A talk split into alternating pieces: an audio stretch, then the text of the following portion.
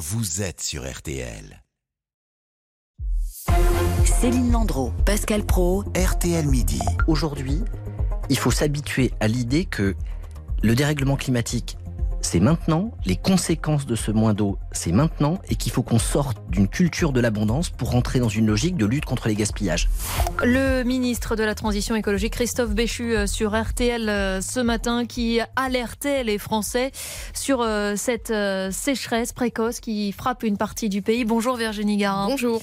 Quel est l'état des lieux d'abord en ce début mai? Alors la pluie a fait du bien en surface, ça fait reverdir les prairies et pousser les jardins, mais l'eau ne s'infiltre pas en profondeur et si on compare les cartes du niveau des nappes de ce mois de mai à celui de l'an dernier, c'est assez préoccupant. Elles sont plus basses presque partout. À part en Aquitaine, dans le Pas-de-Calais et en Corse, partout ailleurs, ça s'est dégradé avec des niveaux très bas en Alsace, Lorraine et Bourgogne, bas dans le centre-Loire et tout le pourtour méditerranéen. Alors il y a un an pile, il y avait des restrictions dans 10 départements. Eh bien, en ce début mai, il y en a déjà dans 20 départements. Vous pouvez d'ailleurs le, le savoir en allant sur le site propluvia.fr. Préoccupant, dites-vous, est-ce que c'est grave? Bah oui, parce que nos réserves sont plus basses que l'an dernier et on se souvient de l'été compliqué qu'on a passé. Alors le ministère de l'écologie a déjà répertorié 2000 communes jugées fragiles qui risquent d'avoir rapidement des problèmes d'alimentation en eau.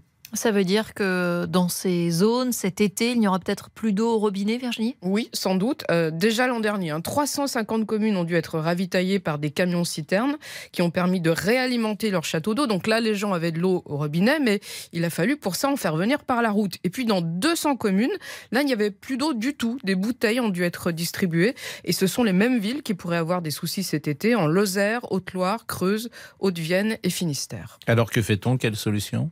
Alors il faut savoir que l'eau potable est toujours prioritaire. Donc dans ces communes, l'idée est de prendre des mesures tout de suite, sans attendre l'été. C'est le niveau rouge de crise. Le préfet, par arrêté, interdit tous les usages, sauf pour l'eau potable ou euh, les pompiers ou les hôpitaux. Donc le Gard, les Bouches-du-Rhône et le Var sont déjà concernés. Alors pas tout le département, mais certaines communes.